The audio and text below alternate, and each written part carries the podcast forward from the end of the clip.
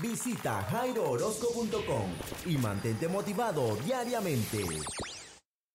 Hola, ¿cómo están? Bueno, hoy es un día especial eh, porque fue el día en que yo nací, por allá en los años 70. Hoy es 13 de diciembre. Y ya tengo un año viviendo acá en la playa y tengo casi 11 años fuera de Venezuela, viviendo acá en el sur de la Florida, en Miami. Y decidí pues antes de comenzar mi jornada laboral eh, acercarme acá a South Point Park, una playa que me gusta mucho y en la cual de vez en cuando vengo a, a pasear, a caminar, pero no me baño mucho. Vamos a ver si este año programo más baños de playa. Me gusta mucho lo que es, no sé, disfrutar del paisaje. Y hoy quiero compartirlo con ustedes. A esta hora no hay muchas personas y pues eh, como que más sabrosito, ¿no? Un poquito más en la intimidad. Así que voy a aprovechar de, de grabar este mensaje para mis amigos y familiares y aquellas personas que han marcado positivamente mi vida. Eh, ¿Por qué uno debería alegrarse, aunque algunos nos ponemos nostálgicos, eh, cuando se celebra el día de tu nacimiento, no? Pues porque tenemos la oportunidad de haber venido al mundo y ya somos ganadores, ¿sí? Ya ganamos la carrera de la vida, pero el asunto no termina allí, apenas comienza. Es allí donde tenemos la bendición y el privilegio, pues, de hacer algo útil con nuestro tiempo, de hacer algo útil con nuestra vida. Voy a ponerme de espalda para que vean así el mar. Acá para que el sol no encandile tanto. Y pues eh, he estado reflexionando hoy sobre eso. Oye, cuarenta y tantos años, no le voy a decir la exacta, cuarenta y tantos años y qué he hecho con mi tiempo, qué he hecho con mi vida, ¿no? Y puedo disfrutar que la, eh, puedo decir que la he disfrutado, ¿no? Desde el mismo momento en que eh, caí en los brazos de mi familia, especialmente de mi abuela que me crió, por supuesto, tengo mi madre que me parió, mi madre biológica, pero me crió mi abuela y a ella me refiero como mamá cuando hablo de ella, de mamá.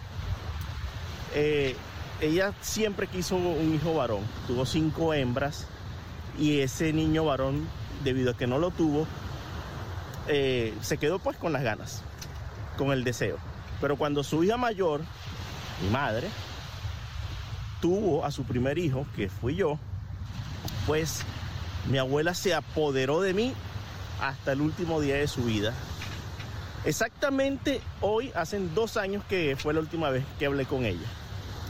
Eh, lamentablemente, pues eh, fue víctima de esta pandemia del COVID y hablamos el 13 de diciembre del año 2020.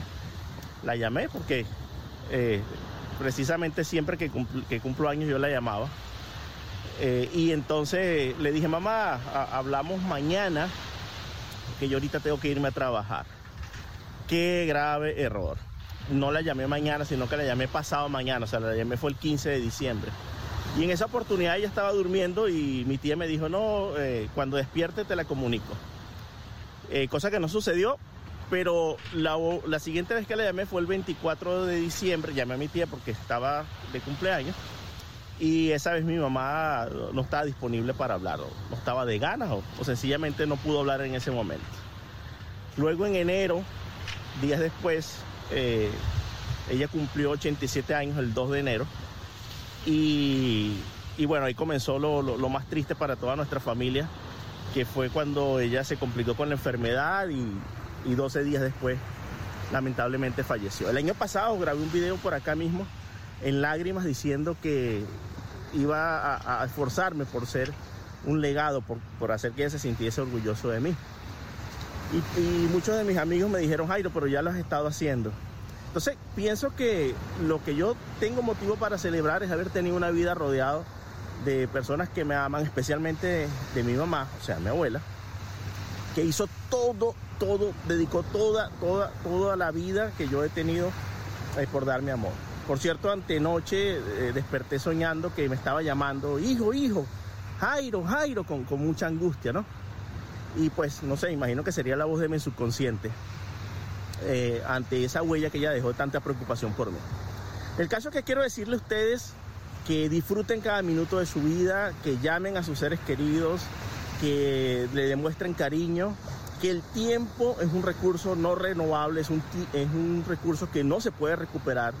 El tiempo pasado ya no lo vas a volver a vivir, pero tienes un futuro por delante, así que eh, trata de reflexionar, de no vivir el día a día de, manera indiscriminada, de no malgastar tu tiempo, sino de invertirlo de utilizarlos en cosas productivas. Recuerda que hay pequeños detalles que hacen la perfección, pero la perfección jamás será un pequeño detalle.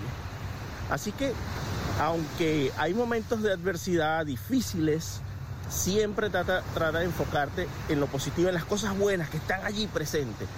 En vez de quejarte de lo que hace falta, agradece lo que tienes. Yo eh, estoy feliz de lo que he vivido hasta ahora y planeo hacer lo mismo que hizo mi mamá, dar un buen, dejar un buen legado, dejar al mundo buenos hijos y esa es la labor que mi esposo y yo estamos haciendo. Eh, porque lo que queremos es que cuando pase mucho tiempo y ya uno no, no viva, te puedan recordar con cariño y puedan decir, tuviste un abuelo que se llamaba fulano de tal, sacaste tal cosa de, tu bisabuelo. Así como yo seguiré recordando a mi querida madre, y, mis hijos espero que sigan recordándola a ella y que ese amor perdure por siempre. Así como dice la película de, que vi de, de Cosco y la de Vicente Fernández, que nosotros morimos es cuando nos olvidan. Y eso es lo que queremos, dejar huellas para que no nos olviden.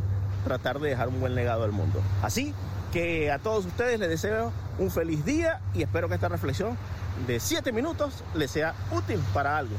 Bye bye.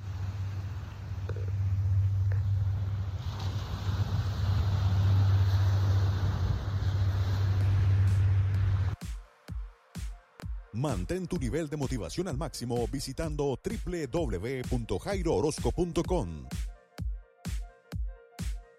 Encuentra nuestros podcasts en iTunes, Spreaker Radio, iVox y YouTube. Únete a nuestro grupo de Facebook, Motivación con Jairo Orozco, y comparte con una exclusiva comunidad de personas exitosas. Gracias por tu amable atención y esperamos que nos acompañes en un nuevo programa de Motivación con Jairo Orozco.